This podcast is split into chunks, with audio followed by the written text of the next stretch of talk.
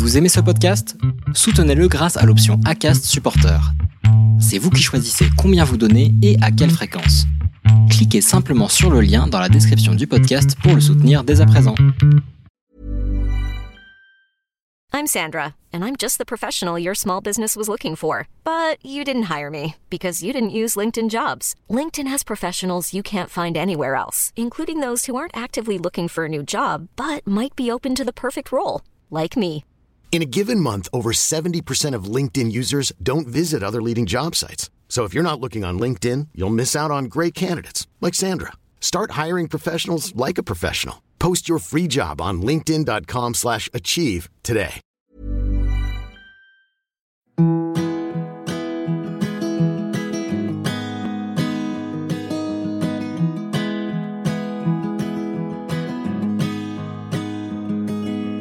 I'll be behind you, Josephine. I won't leave you waiting in between. And the cigarette you bummed from me is almost burning out.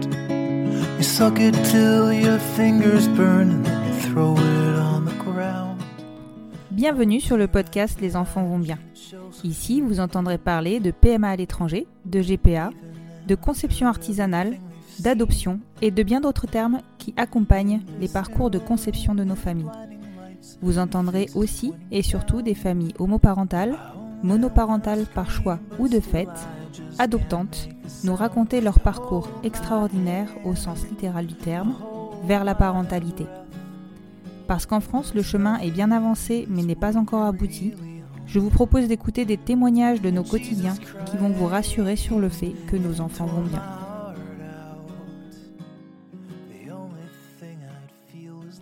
Vous écoutez l'épisode numéro 2 de la saison 2 du podcast Les enfants vont bien. J'adore cette citation de Mark Twain. Ils ne savaient pas que c'était impossible, alors ils l'ont fait. Je parle systématiquement d'adoption dans les épisodes, d'adoption par le conjoint. Par contre, c'est la première fois que je vais aborder l'apparentement d'un enfant à un couple de femmes. La première fois, pour la simple et bonne raison que c'est encore une forme d'accès à la parentalité qui reste marginale dans nos familles. Clémence et Anaïs se sont rencontrées il y a 8 ans. Elles se sont lancées dans leur projet un an et demi après leur rencontre. Aujourd'hui, elles sont les heureuses mamans de Gustave. Alors je vous spoil un peu la fin, mais il est à noter que pour le moment, mes interviews ne recensent que des familles avec enfants. Gustave est l'un des premiers enfants confiés à un couple de femmes, à un couple homosexuel. En parallèle de leur parcours de PMA, Clémence et Anaïs ont mené un parcours d'adoption. Elles auront vécu 6 ans de tentatives, d'échecs, d'errance médicale, de doutes, de renoncements, d'annonces de grossesse de leur entourage, pour qu'alors qu'elles tiraient définitivement un trait sur leur désir de maternité et qu'elles envisageaient de devoir conjuguer leur futur à deux, l'univers leur envoie le plus beau des signes. La vie avait un plan pour elles. Elles ont déplacé des montagnes, fait bouger les lignes, n'ont jamais failli et surtout n'ont jamais cessé d'avancer alors même que l'administration leur disait que c'était impossible. Aujourd'hui, elles vivent cette merveilleuse aventure qui est la maternité depuis près d'un an que leur petit Gustave leur a été confié. Je vous laisse découvrir ce témoignage poignant, vivre avec elles ces montagnes russes émotionnelles qui m'ont submergé quand j'ai moi-même découvert leur parcours au micro d'Élise de Hâte Prenons un café. Je vous souhaite une bonne écoute. Bonsoir Clémence. Bonsoir Constance. Je te remercie beaucoup de t'être rendue disponible et d'avoir répondu euh, par la positive à mon invitation parce que c'était pas forcément évident euh, et je le sais euh, parce qu'on en a discuté. Donc je, vais commencer un peu différemment d'habitude puisque je vais commencer par expliquer que tu as déjà enregistré un podcast qui est sorti. Alors là on se rencontre, on est au mois de juillet. le podcast sera diffusé, enfin cet épisode sera diffusé plus tard. Ton épisode euh, enregistré avec Élise de Prenons un café a été diffusé il y a deux ou trois semaines maintenant et vraiment quand j'ai découvert cet épisode, euh, je me suis dit qu'il fallait que vraiment que j'arrive à obtenir ton témoignage. C'est un épisode que j'invite tout le monde à aller écouter, qui est hyper émouvant, touchant et surtout qui qui dévoile une force de, de, la part de votre couple pour accéder à la parentalité qui est qui est juste énorme. Bah, c'est super gentil c'est moi, moi qui te remercie de, de m'avoir invité à témoigner à nouveau. Je t'en prie. Donc maintenant que, que tout ceci est, est dit, est-ce que tu peux te présenter, me présenter ta famille et me dire un petit peu ce que tu fais dans la vie euh, Voilà, une présentation classique. Oui, bah moi je m'appelle Clémence, j'ai 36 ans, je suis neurologue et je suis en couple avec euh, Anaïs qui a à peu près le même âge que moi et on est euh, les heureuses mamans d'un petit garçon qui s'appelle Gustave et qui va avoir bientôt 15 mois. Voilà. D'accord. Et euh, j'ai encore vu tout à l'heure euh, une photo euh, sur Instagram de, de votre jolie famille prise par euh, la cabine de Margot. Votre famille est magnifique. Bah, t'es gentil. Non mais c'est vrai. Ça fait ça fait plaisir quand on sait les épreuves par lesquelles vous êtes passé de, de voir tout le bonheur que vous pouvez avoir maintenant, Ouais. même si ça n'efface pas l'entièreté du parcours, on va dire. Oui, mais en tout cas, c'est ouais, une super récompense de passer des moments comme ça. Voilà. et, C'est super. Tout à fait. Est-ce que tu peux me raconter comment vous vous êtes rencontrés avec Anaïs? Oui. Euh, bah, du coup, c'est un petit peu cliché. hein, Moi, donc, euh, je suis médecin et, euh, et on s'est rencontrés en fait à l'hôpital. Euh, moi, à l'époque, j'étais j'étais interne, donc dans un service de neurologie, et Anaïs était Mhm. infirmière dans le service. Et, et voilà, et on a, eu, D'accord. on a eu un coup de foudre réciproque. D'accord. Donc du coup une rencontre dans le milieu professionnel. Exactement, sur notre lieu de travail. Ouais. Et donc ce n'est pas un mythe que les médecins et les infirmières fricotent ensemble. Non, désolé, mais enfin ou désolé ou pas, mais oui, c'est plutôt euh, plutôt assez répandu, oui. D'accord. Ok. Et alors, quand, quand est-ce qu'est venu le désir d'enfant dans votre, dans votre couple? Vous êtes rencontrés en quelle année? On s'est rencontrés euh, fin, enfin en 2012, du coup, oui, on s'est mis en couple fin 2012. Et euh, D'accord, et là le- ça fait 8 ans que vous êtes c'est ensemble ça, exactement, ouais, bientôt 8 ans. Et du coup, bah, c'est venu euh, très très rapidement. Euh, on en a parlé très vite. Euh, moi, j'aurais pas forcément euh, mis en route les choses aussi rapidement, mais c'est c'est Anaïs qui, qui en avait vraiment l'envie, qui a insisté. Et du coup, euh, les premiers essais sont arrivés euh, à un an et demi euh, du début de notre histoire. Ah oui, ça a été relativement rapide. Ouais, ouais, très rapide. Comment elle a réussi à te convaincre? Bon, elle avait pas euh, pas beaucoup de travail à faire. Moi, j'avais toujours eu l'envie hein, d'être maman, euh, Mhm. en sachant, comme je l'explique hein, dans le podcast euh, euh, d'Élise, que, que c'était surtout que euh, quand je me suis rendu compte que, que j'aimais euh, les filles, euh, je pense que c'est quelque chose que je me suis euh, interdit. Et, euh, et du Mhm. coup, c'est Anaïs finalement m'a m'a m'a donné euh, m'a donné la force euh, d'y croire et voilà, elle m'a juste euh, fait comprendre que, que c'était tout à fait possible. Euh, donc voilà, et puis c'est vrai que elle, euh, bah, elle m'a tout de suite, elle a dit bah oui, mais si ça prend du temps, ce serait bien qu'on s'y prenne tôt. Donc euh, donc voilà, donc pas beaucoup euh, pas beaucoup de travail à faire pour me pour me convaincre quand même. Oui, donc du coup vous êtes, euh, enfin vous aviez l'air assez assuré dans votre relation puisque ça a été finalement donc relativement Oui, vite. bien Enfin, sûr. vous saviez où vous alliez. Oui, voilà, si on a si on a débuté aussi rapidement le projet bébé, c'est qu'effectivement, voilà, toutes les deux c'était une évidence et que euh, et que voilà, qu'on il y avait aucune question à se poser sur le fait que qu'on allait euh, aller très très loin toutes les deux. Et, donc si je calcule bien, en gros vous, vous avez dû débuter les essais bébés euh, autour de 2014, donc Juin 2014. juin 2014, oui, excuse-moi. Donc oui, donc on est pile dans le dans la mise en application du. Ah non non pardon, ça fait c'était un an après. Excuse-moi, c'est des bêtises. ouais. Donc on était voilà un an de, de l'application de, de la loi du mariage pour tous et donc de, de la possibilité d'adoption du, du, de l'enfant par le coparent. Oui. Comment vous l'aviez envisagé? Vous, vous avez suivi un petit peu ces débats? C'était, c'était, enfin, votre projet est aussi lié à ça ou pas du tout? Euh, non, je pense que à cette époque, on on faisait pas vraiment attention euh, à l'actualité, euh, voilà, politique. C'était nous, c'était notre projet et on s'y intéressait un, petit peu plus tard. Mais voilà, c'était indépendant du Mhm. contexte, du contexte à l'époque. D'accord. Et alors, est-ce que vous avez rapidement décidé de qui allait porter euh, le bébé ou est-ce que ça a été sujet à débat ou vous avez dû euh, Non, prendre une tout. décision plus difficile? Du tout, c'est ça a tout de suite été. euh, Enfin, c'est- voilà, il a- on a tout de suite décidé que c'était Anaïs qui allait qui allait porter qui allait porter le- l'enfant parce que comme finalement c'est un petit peu elle qui m'avait qui m'avait convaincu et qui avait décidé de, de, mettre en route le projet aussi rapidement. Voilà, ça s'est ça s'est fait de cette de cette façon-là et et on s'était dit que en revanche, s'il si, y avait des difficultés, moi je pourrais venir prendre le relais dans un second temps. D'accord, donc c'est quelque chose que vous aviez déjà envisagé? Oui, c'est ça, exactement. On en avait discuté. Et, et voilà, par contre, on n'avait pas discuté du délai au bout duquel on, mmh moi je, je, prendrais le relais, je, je ferais les essais. Mais, mais dès le début, c'était clair que c'était pas une, que, voilà, qu'il n'y avait pas que Anaïs qui, qui, qui, serait dans la possibilité de porter. Et, et à tout moment, voilà, si, si, besoin, moi je pouvais prendre le relais. D'accord. Et en fait, comment vous avez fait votre choix de méthode, on va dire, de conception? Euh, Ben, alors il y a eu, il y a une, une petite partie de l'histoire. Alors, on, ne souhaite pas trop en discuter, mais euh, au, au, tout début, on a fait quelques inséminations artisanales.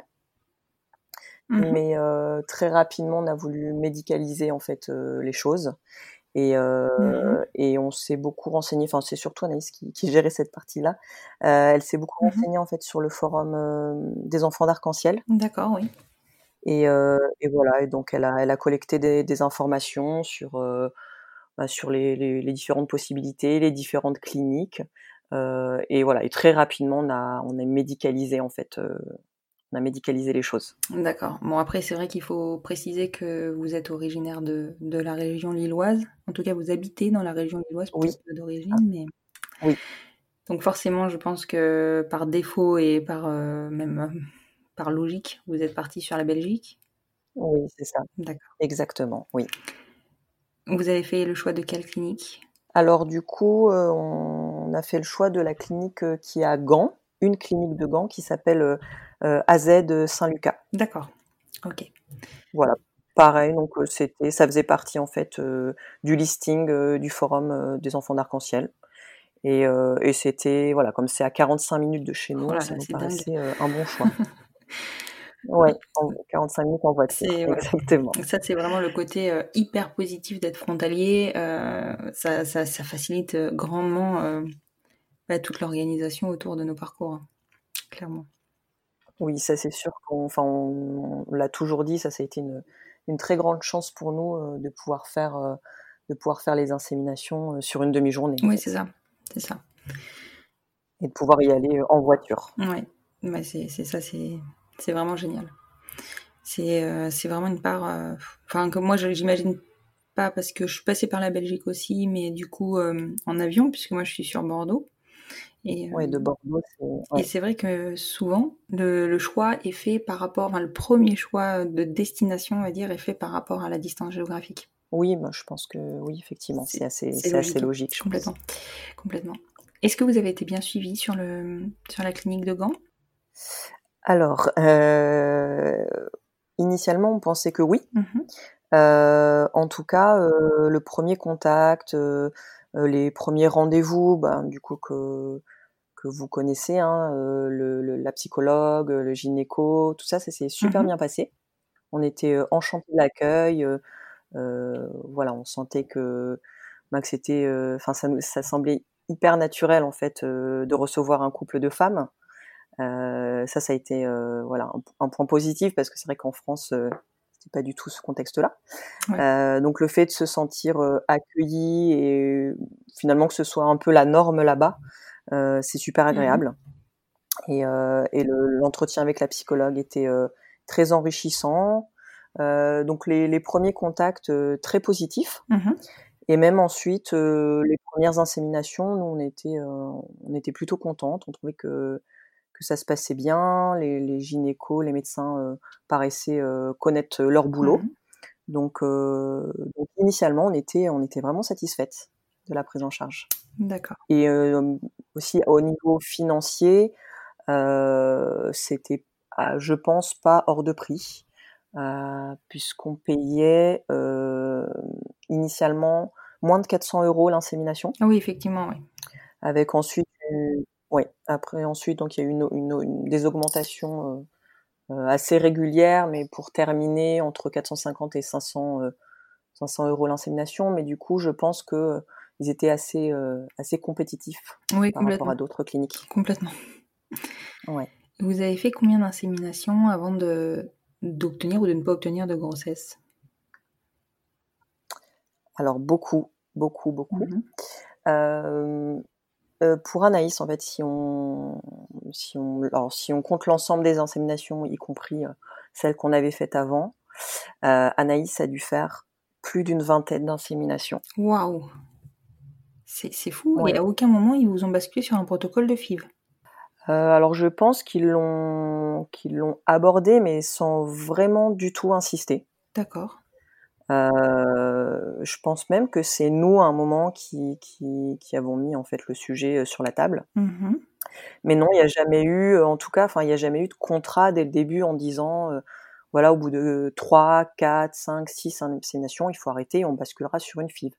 Ça n'a jamais été un discours comme ça et, euh, et, et, et voilà. Et donc, donc c'est vrai qu'à posteriori, c'est complètement dingue hein, d'avoir fait autant d'inséminations. Oui. Ouais. Non, nous, on a été, enfin, voilà, avec le recul, euh, bon, je pense qu'on on referait pas à ça, mais euh, on était complètement, euh, on était complètement obsédés en fait. Hein. Oui. Et, et on avait du, du mal, je pense initialement aussi à lâcher sur sur l'idée de la FIV, ben, sur l'aspect financier en fait surtout, je pense, Mhm. et sur la, la lourdeur en fait du protocole qui n'était pas du tout celle des inséminations, même euh, même des inséminations avec euh, avec Steam.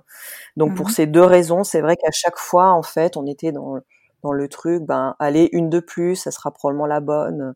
Et en fait, une de plus, plus une de plus, plus une de plus, en fait, ben, on arrive à plus de 20 inséminations.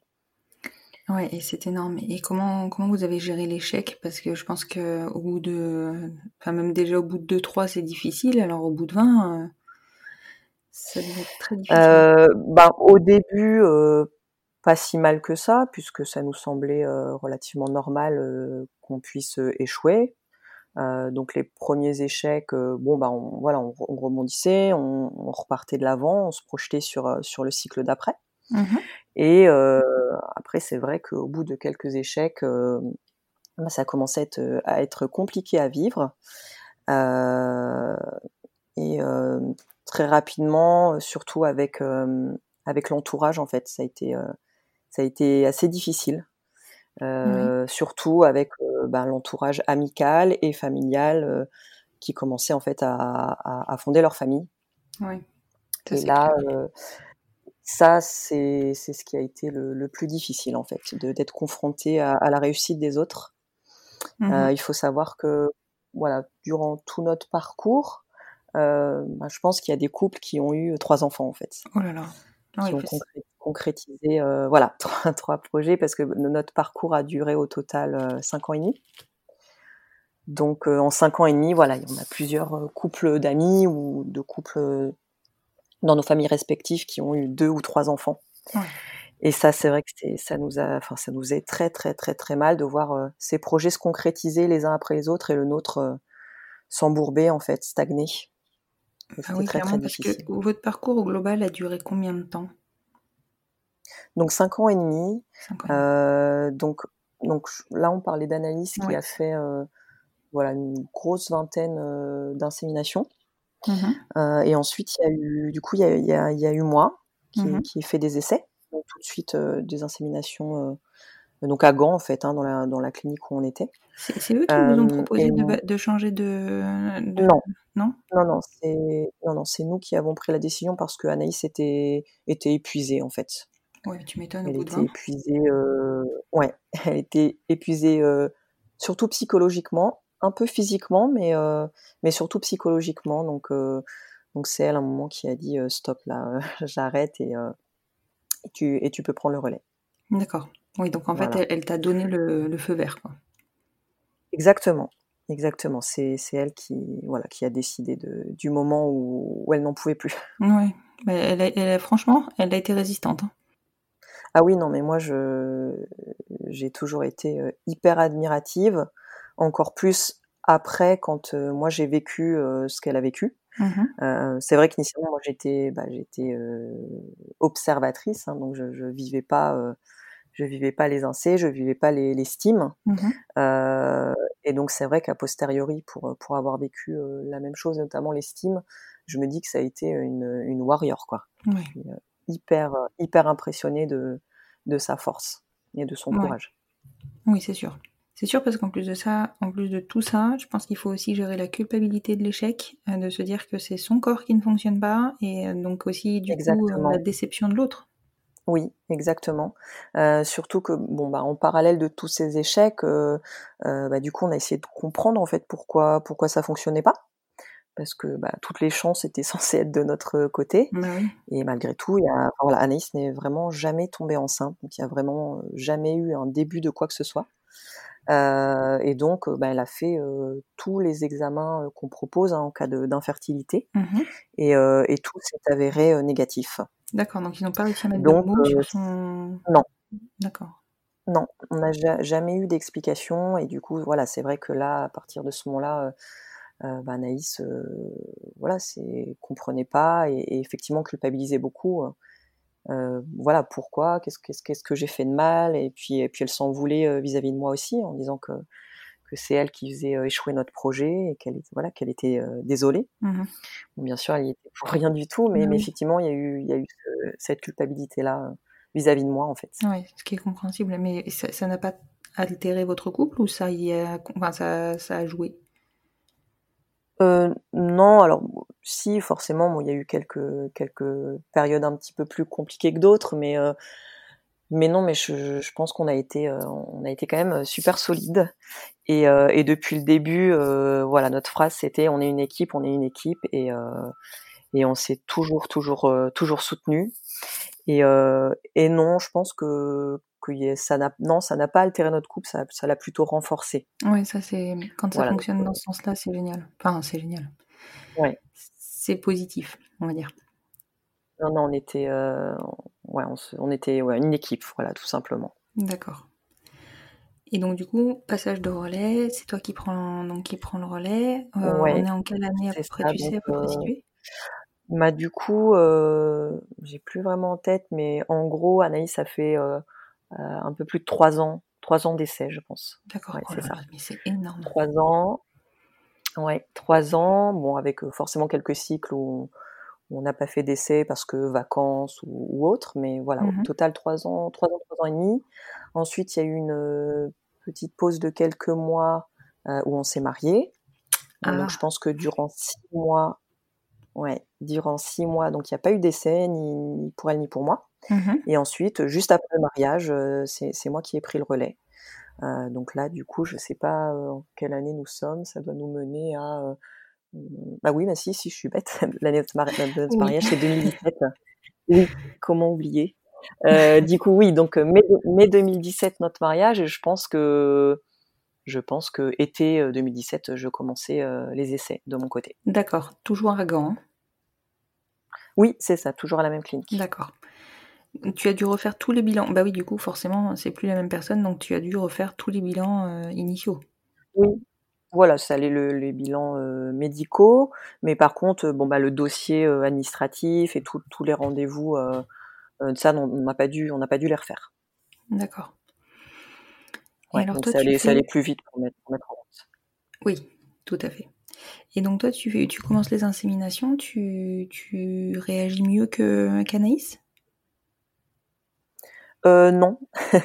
alors enfin, je, je réagis moins bien. euh, alors moi d'emblée, on a, on a débuté avec une stimulation parce que parce que du coup j'ai un problème hormonal, j'ai un, un syndrome des ovaires polykystiques. D'accord. Donc on n'a pas euh, tergiversé euh, d'emblée, euh, ça a été des inséminations stimulées. Euh, et c'est vrai que moi d'emblée, la stime, je l'ai quand même moins bien tolérée qu'Anaïs, surtout sur le plan psychologique en fait. D'accord. Qu'est-ce qui J'ai te... rapidement, rapidement des... Bah j'étais, euh, j'étais, j'étais déprimée en fait. D'accord. Oui, oui. Non, c'est vrai que c'est c'est Ouais. une des conséquences C'est- possibles. Ouais, j'étais, j'étais anxieuse et, et très déprimée. D'accord. Sur tous les cycles sur lesquels tu as fait de la stimulation? Euh, peut-être pas les tout premiers, mais très rapidement, je pense au bout du troisième, troisième essai, ouais, ça commençait à être très compliqué. D'accord. Du coup, tu évoques le fait que tu as Ouais. fait donc euh, Plusieurs essais. Combien tu fais d'essais? Alors moi, j'en ai fait une dizaine. Oui, c'est toujours Une énorme. Enfin, dizaine en mais- sachant... Oui, oui, oui, non, mais c'est clair. En sachant que euh, au deuxième ou au troisième essai, je suis tombée enceinte. D'accord. Euh, du coup, il y a une, une grosse- ouais, il y a eu une grossesse gémellaire et Oui. j'ai fait une fausse couche précoce. Mhm. Voilà. Euh, et du coup, euh, ben, en fait, quand, quand, on, quand on tombe enceinte et qu'on fait une fausse couche, ben, je pense que c'est un peu pareil pour toutes les, pour toutes les femmes. On se dit, ben, ça a fonctionné, du coup, euh, on a envie de, de recommencer rapidement et, et on se dit, ben, il n'y a pas de raison, ça va refonctionner, en fait. Oui, Donc, à nouveau, voilà, on est, on est parti euh, dans cette idée-là de se dire, ben, ça a fonctionné une fois, donc, ben, on va recommencer, on va recommencer, on va recommencer, ça va, ça va bien finir par fonctionner. Oui. En plus, c'est vrai que bon, pour le coup, là, tu avais, bah, t'avais, t'avais l'indice du- de, la, de la première grossesse qui, qui n'a pas abouti. Exactement, oui. Ça a dû être difficile pour vous de vivre cette fausse couche. Oui, oui, oui. Euh, ouais, honnêtement, ça a été compliqué parce que parce que c'est arrivé donc au bout de ça faisait déjà trois ans et demi, quatre ans de parcours. Mhm. Donc euh, déjà beaucoup de déceptions, beaucoup d'attentes, beaucoup d'investissements. Donc forcément, bah, quand ça fonctionne, Bah oui. là, bah, il y a énormément d'espoir, C'est ça. énormément de joie. Euh, C'est euh, même par- si ça a été une fausse couche précoce, il y a eu quelques semaines où on s'est on s'est projeté. Et du coup, ben ouais, ça a fait ça a fait très très mal. Ouais, je, enfin, je C'était pense que c'était compliqué. Ouais, je pense que bon, toutes les fausses couches de toute manière sont douloureuses, hein, mais euh, là, dans la mesure où il y avait un parcours, enfin, il y avait un historique très dur avant, ça, ça a dû être, euh, ouais, la, la- la descente a dû être euh, très difficile. Ouais, exactement. Mm. Mais on est, on s'est, voilà, on s'est relancé euh, très très rapidement. D'accord. Oui, je crois qu'on a laissé passer, un cycle et on a, on a repris, on a repris très très vite après après la fausse couche. D'accord. Et donc au total, euh, ce que je disais, il y a eu, euh, il y a eu une dizaine d'inséminations aussi. ouais. D'accord. Donc au total pour le couple, euh, plus d'une trentaine. Plus d'une trentaine et donc sur en gros euh, cinq ans de, de parcours. Euh, du coup, euh, alors moins, ouais, c'est ça. Enfin non, quatre ans et demi ou cinq ans, parce que après, euh, après, du coup, on s'est quand même décidé à faire une FIV. Oui. Ce Donc, qui, euh, ce qui ouais. paraissait, euh, enfin, ce qu'ils auraient dû peut-être vous imposer ou vous proposer plus tôt. Ah mais oui, non? Mais très clairement, je pense qu'on on avait besoin d'un avis médical qui nous qui nous impose quelque chose, qui nous laisse pas le choix en fait et qui nous guide et nous conseille, ce qui est finalement le, le rôle hein, de- Oui, des équipes qui nous accompagnent. Complètement. C'est. Je pense que c'était pas à nous de, de décider en fait, et c'était c'était à, à des gens dont c'est le métier de nous dire à un moment non mais là c'est stop, voilà, euh, finance ou pas finance, euh, euh, peur ou pas peur, il faut il faut il faut faire une FIF quoi. Faut Oui, essayer- ça. il faut se lancer dans la FIF. Après, c'est vrai que peut-être Ouais. que ce qui les a arrêtés, c'est de pas avoir, de pas mettre de mots sur l'infertilité euh, des deux côtés finalement, puisque, enfin, après, Peut-être. je sais pas si on peut qualifier d'infertilité euh, ce qui- vous est arrivé à toutes les deux, c'est peut-être juste la faute à pas de chance, mais en tout cas, effectivement, je pense que c'est Mhm. peut-être ce qui les a arrêtés. Je, je ne sais pas. Finalement, on n'a jamais eu l'occasion d'en discuter parce que parce que finalement après la FIV en fait on on l'a pas fait euh, chez eux. D'accord. On a on a changé de de clinique. On est on est on est parti plus au sud. On est on est parti en Espagne en fait pour la FIV. D'accord. Donc on n'a jamais eu l'occasion finalement de de débriefer a posteriori de de ce parcours un peu chaotique euh, chez eux en fait. Et, et du coup, pourquoi l'Espagne et pas une autre clinique en Belgique? Euh, parce que euh, on a eu un, un, un- un troisième avis en fait. Euh, donc on avait notre, notre gynéco en France qui nous voilà qui nous fait les qui nous suivait. Mhm. On avait l'équipe de Gand et on a rencontré en fait une autre gynécologue euh, en France Mhm. qui elle tout de suite a voilà a mis le haut là et a dit euh, euh, enfin elle a employé le terme de, de maltraitance médicale ce qui a Oui, été un vrai électrochoc pour nous. Oui, mais je pense qu'il fallait le poser ce terme, oui. Et euh, oui, oui, parce que en fait, au moment où, où on la rencontre cette euh, cette gynéco, euh, on était en train de partir sur la FIV dans la clinique où on avait fait les INSEE en fait. D'accord. Et elle, elle a dit non, ben là, je pense que vous faites fausse route. Il faut changer en fait, il faut faut aller en Espagne. Elle nous a vraiment voilà, vanté les mérites de, de, de, l'Espagne, leur taux de réussite et elle nous a vraiment vraiment conseillé de d'arrêter d'arrêter avec gants et de et de basculer sur l'Espagne. D'accord, ok. Et votre gynéco initial ne vous avait pas alerté sur sur le parcours, enfin, on n'avait pas pris en tout cas le gynéco en France? Oui, le premier. Enfin, non. celui que vous suivez. Non, alors lui, c'est bon, alors il est il est top. Hein, il nous a vraiment toujours euh, toujours soutenu, toujours accompagné, mais il s'est vraiment tout de suite positionné comme euh, moi, je j'exécute en fait. Voilà, je je je c'est Gant qui, qui est le chef d'orchestre en fait. C'était le, le terme qu'il employait.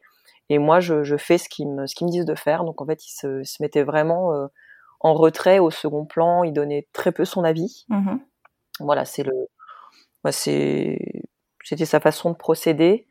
Euh, c'est vrai qu'à bah, nous, à plusieurs reprises, on a quand même sollicité son avis. Mmh et euh, il nous donnait pas vraiment de réponse euh, très claire. Et à plusieurs reprises, en fait, lui, sa réponse, ça a été euh, moi, si j'étais vous, j'attendrais que ça passe en France. Oui. Donc voilà les conseils de notre, de notre donc, donc, non, donc lui, ne se, non, nous a jamais vraiment orienté plus que ça vers la FIV non plus, en fait. D'accord. Et du coup, donc parcours, euh, parcours en Espagne, donc euh, pour le coup orchestré par euh, la, deuxième, votre deuxième gynéco. Elle vous a envoyé vers quelle clinique? Elle vous envoyé avec une précise? Oui, avec Eugène en fait. Oui, tout à fait. Eugène, qui, sont, qui sont implantés dans plusieurs villes d'Espagne. Nous, on a mhm. choisi Barcelone parce qu'on aimait bien cette ville. Mhm. Mais ouais, elle nous a, nous a orienté vers Eugène. Alors, je crois qu'elle nous avait proposé un autre nom de clinique j'ai peur de me tromper, mais Ivy, non, c'est oui, ça? Oui, ça existe, tout à fait. C'est une qui existe.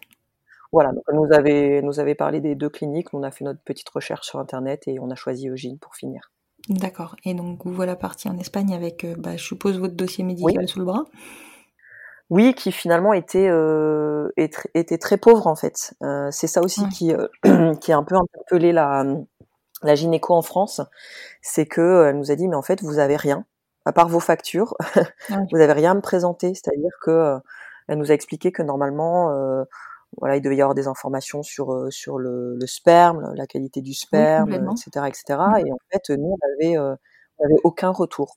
En fait, d'accord. On avait juste effectivement les, les factures correspondant à chaque, à chaque essai, mais mais pas de pas d'informations euh, médicales en fait. D'accord, donc ça veut dire que même lors de votre suivi, quand tu devais faire des retours euh, de, de, de monitoring euh, pour la, le suivi de, de l'ovulation, tu n'avais pas de retour écrit? Ah, alors ça c'était donc ça du coup ça se faisait, enfin c'était notre gynécologue, notre gynécologue français en fait ça.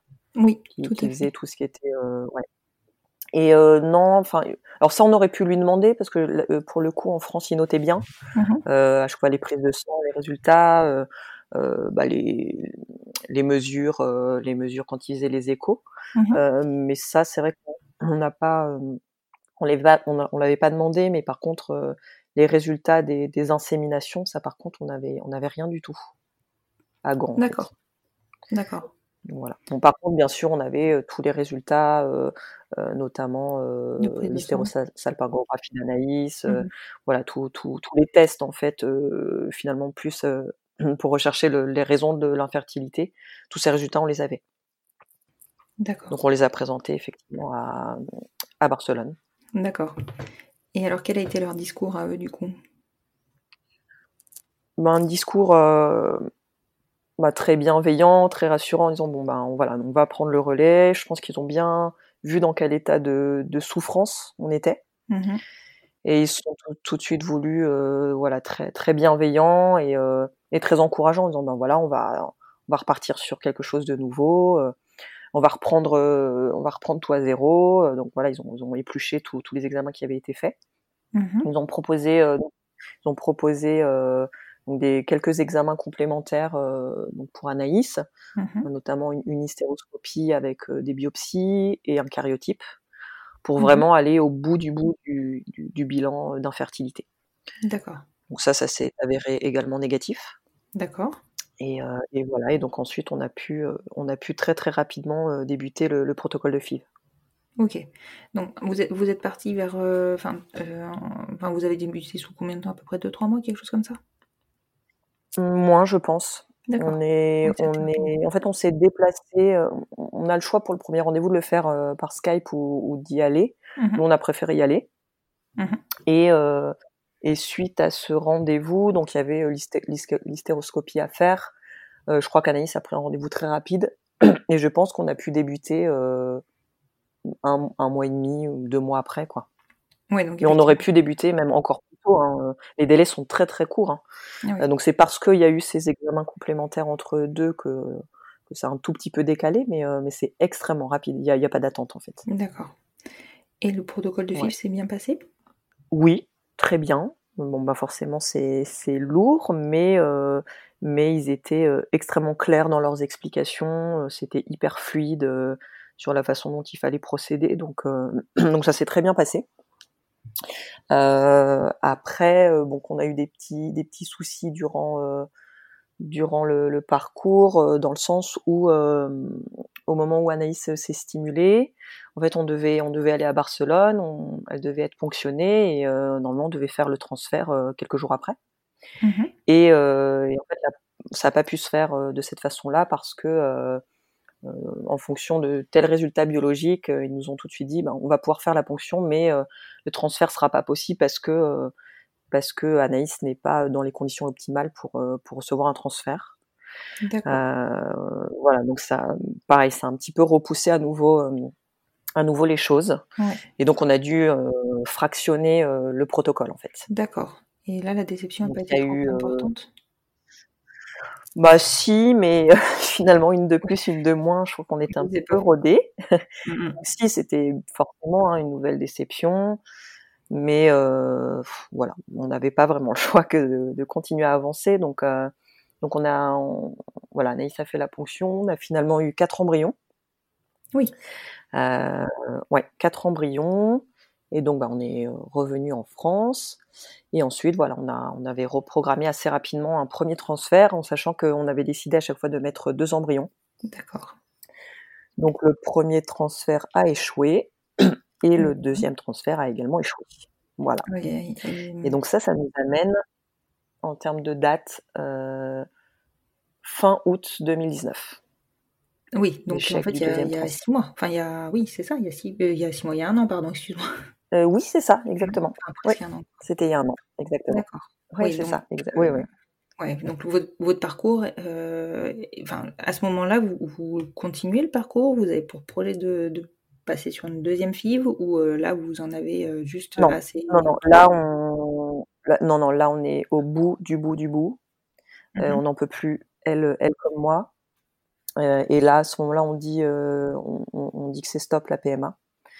Euh, on ferme pas totalement la porte, mais euh, on se dit qu'on va pas s'y remettre tout de suite, tout de suite, quoi. D'accord. Donc là, euh, ouais, fin août 2019 pour nous, c'est fini avant bien longtemps. D'accord. Et pourtant, Voilà. aujourd'hui, vous êtes donc les deux mamans d'un petit Gustave. Oui. Donc euh, oui. Donc en fait, il faut revenir un petit peu du coup en arrière dans notre histoire. Mhm. Euh, parce que donc après deux ans d'échec de PMA, on a commencé à évoquer du coup euh, la possibilité d'adopter. Oui, donc finalement, vous aviez déjà en tête une parentalité alternative, enfin une possibilité alternative, Oui, tout à fait. Mhm. Oui, oui, oui. Bah en fait, toutes les deux, on a, ça n'a jamais été vraiment euh, une finalité en fait euh, la, la grossesse, être enceinte. Euh, on n'a jamais euh, fantasmé voilà le, le fait d'être enceinte, donc euh, c'était absolument pas un problème de d'envisager euh, d'autres d'autres parentalités en fait. Donc la parentalité adoptive c'était tout à fait une option et très rapidement. D'accord. Et donc c'est ce que vous avez lancé. euh, Oui, donc euh, alors tout, tout en continuant, hein, on n'a jamais arrêté du coup le parcours PMA, mais donc ça, à partir de, de deux ans de parcours, ça a été donc deux parcours parallèles en fait. Donc, donc au bout de deux ans, voilà, on a, on a débuté les démarches. Euh, et donc, c'est le pourquoi euh, euh, de, de notre mariage, entre autres. D'accord. Ok.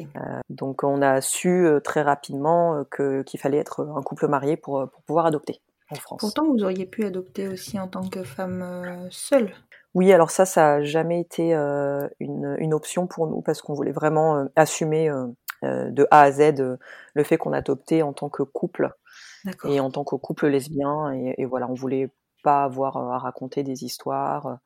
On voulait pas quand les quand les le service social venait à la maison cacher les photos.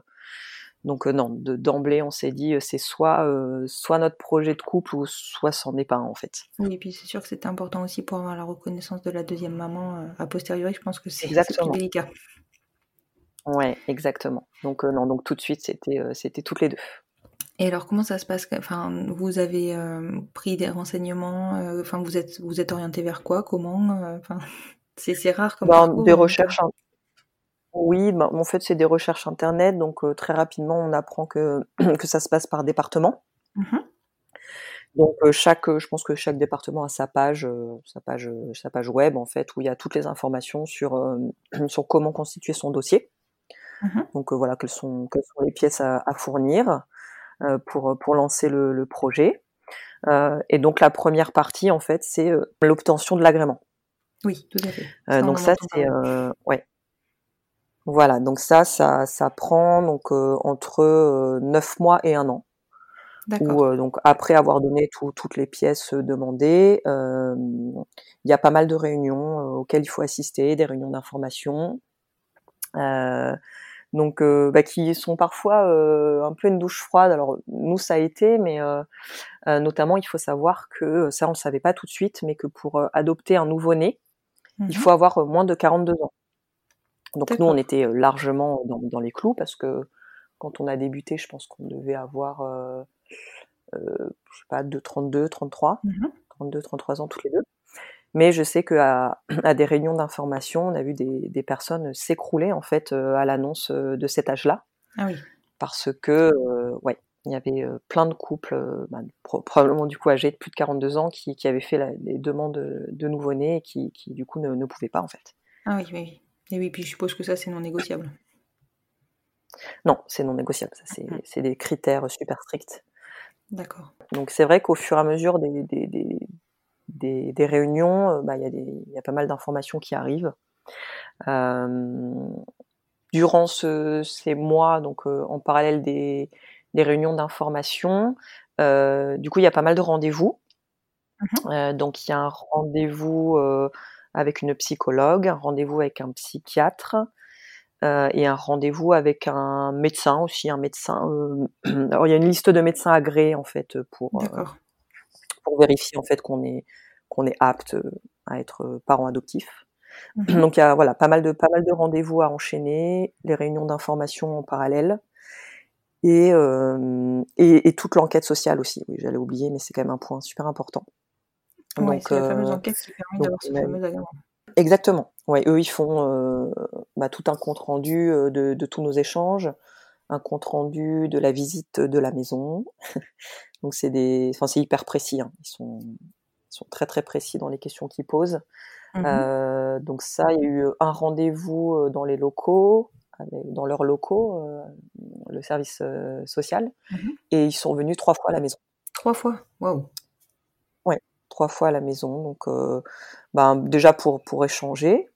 Mmh et euh, oui, et puis donc ensuite pour euh, matériellement aussi faire un petit peu le point sur, où, sur où on vit, comment on vit. Est-ce qu'on a déjà un petit peu anticipé l'arrivée d'un enfant Même matériellement, hein, ils nous posent des questions sur, en gros, la voiture, le jardin. Est-ce qu'il y a une pièce pour, pour l'enfant Voilà, tout ça, c'est des éléments positifs, en fait, si on, si on est capable de les, de les présenter. Oui, tout à fait. Bon, après, je pense que tu peux aussi euh, éventuellement préciser que tu as un projet de déménagement s'il y a un enfant qui arrive, si ton appart est. Oui, tout, à fait. Tout à fait, mais c'est vrai que euh, quand, on, quand on fait visiter la maison et qu'on ouvre la porte en disant bah ça, ça c'est la chambre du bébé, c'est vrai que, que, que c'est plutôt un point positif. Quoi. Oui, ça projette bien. Oui, exactement. Et donc vous obtenez cet agrément? Oui, c'est ça. Donc, euh, on a, voilà, ça, ça, a mis un petit peu plus de temps que d'habitude. Alors, je sais pas trop pourquoi, mais en tout cas, au bout d'un an, euh, au bout d'un an, on a, on a obtenu l'agrément. D'accord. Et sans difficulté euh, du fait de votre couple non, qui. D'accord. Non, absolument pas. Alors, clairement, pour l'obtention de l'agrément, il y a vraiment aucune difficulté. D'accord. Ça, c'est, de toute façon, c'est dans la loi. Oui. Et, et donc ça, ils ont, il y a, a, aucun souci pour pour obtenir l'agrément. On est vraiment considéré comme un couple lambda. D'accord. C'est après que, que, ça se corse, en fait. Oui. Et donc, c'est quoi l'après l'agrément Alors, après l'agrément, l'après-agrément, en fait, euh, euh, surtout, il faut pas du tout se, se reposer sur, le, sur ses lauriers. Mmh euh, il faut surtout pas euh, attendre, euh, voilà, en se disant, bah, j'ai eu l'agrément, j'attends qu'on m'appelle. Donc c'est surtout pas comme ça qu'il faut qu'il faut fonctionner. D'accord. Alors que c'est pourtant comme ça. Ouais, c'est comme ça qu'on l'imagine en fait, mais, mais c'est pas en, en pratique, c'est pas du tout comme ça qu'il faut qu'il faut l'aborder. en fait, il faut il faut clairement montrer sa motivation. Mmh il faut il faut nourrir son projet en fait. D'accord. Donc nourrir son projet, c'est c'est se renseigner, se renseigner tout le temps, tout le temps sur, euh, sur la parentalité adoptive, mmh la travailler, euh, la travailler dans le couple et, euh, et le la travailler au travers de, voilà, de manuels, de livres, de documentaires, de films, de séries, enfin tout ce qui peut avoir un lien de près ou de loin avec, avec l'adoption. D'accord. Euh, il faut également participer à des réunions, de nouveau, des, des, nouvelles réunions, donc sur sur des thèmes plus ou moins variés. On a notamment, je me souviens bien de, de réunions où c'était en fait euh, animé par, euh, donc ça s'appelle la voix des adoptés et animé par euh, par des des adoptés en fait, devenus adultes, mmh mais des, des personnes adoptées qui qui du coup témoignent sur sur leur, leur expérience. D'accord. Plus ou moins difficile, plus ou moins douloureuse. Donc c'est vrai que rapidement on est on est dans le vif du sujet et, euh, c'est vrai qu'à certains moments on a un petit peu déchanté euh, de façon globale en fait hein, sur l'adoption parce qu'il y a, y a eu quand même dans, dans les témoignages quelques retours euh, bah, d'adoption compliquées en fait, en sachant que, que ces retours-là c'était plutôt pour des enfants qui ont été adoptés euh, plus mmh âgés parce que nous on a fait la demande pour un nouveau-né. Là c'était plutôt des retours euh, d'enfants euh, qui ont, été, adoptés à des âges plus tardifs et des adoptions internationales. D'accord. Donc avec du coup la question aussi de la culture, etc. Euh, mais donc c'est vrai que ouais, qu'il y a eu pas mal euh, de réunions un peu euh, bah, qui nous ont pas mal questionnés. Bah oui, tu m'étonnes. Mais pour autant, on a toujours toujours continué. ça nous a jamais découragé. Quoi. faut... En tout cas sur sur la question de, de, de l'adoption et de la parentalité adoptive. Il faut, faut, aussi une sacrée force hein, sur ce parcours-là mental pour pour pouvoir continuer parce que c'est vrai que je, enfin l'impression qu'on en a en tout cas, c'est qu'il y a beaucoup qu'on essaye beaucoup quand même de nous dissuader au bout d'un moment. Oui, exactement. Bah, ouais, c'est ce qu'on se disait avec Anaïs, c'est que c'est vrai que parfois on sortait de ces réunions, on était là, waouh. Est-ce que vraiment on va continuer? Mais après, je pense que c'est important hein, d'avoir ces retours-là et de pas du tout euh, fantasmer l'adoption. Mmh. Et, euh, et, voilà, de pouvoir se poser les bonnes questions, se remettre en question. Et euh, mais effectivement, je pense qu'il y a, il y a beaucoup de couples qui, qui baissent les bras au fur et à mesure du parcours. Au fur et à mesure aussi que, les années passent hein, euh, et qu'il n'y a, pas, y a rien qui, qui se débloque. Euh, je pense qu'il y a pas mal d'abandon malheureusement. Parce que c'est quoi le temps moyen d'une adoption entre le moment où tu as ton agrément? Alors j'ai, bah, j'ai pas vraiment de chiffre en tête parce que c'est assez compliqué parce que euh, en fait ça dépend aussi du ce qu'on appelle la notice, c'est-à-dire en gros c'est le, le, profil en fait de d'enfants que qu'on désire, enfin qu'on mmh demande à l'adoption. Et en fait, chaque projet est extrêmement euh, différent d'un projet à mmh l'autre.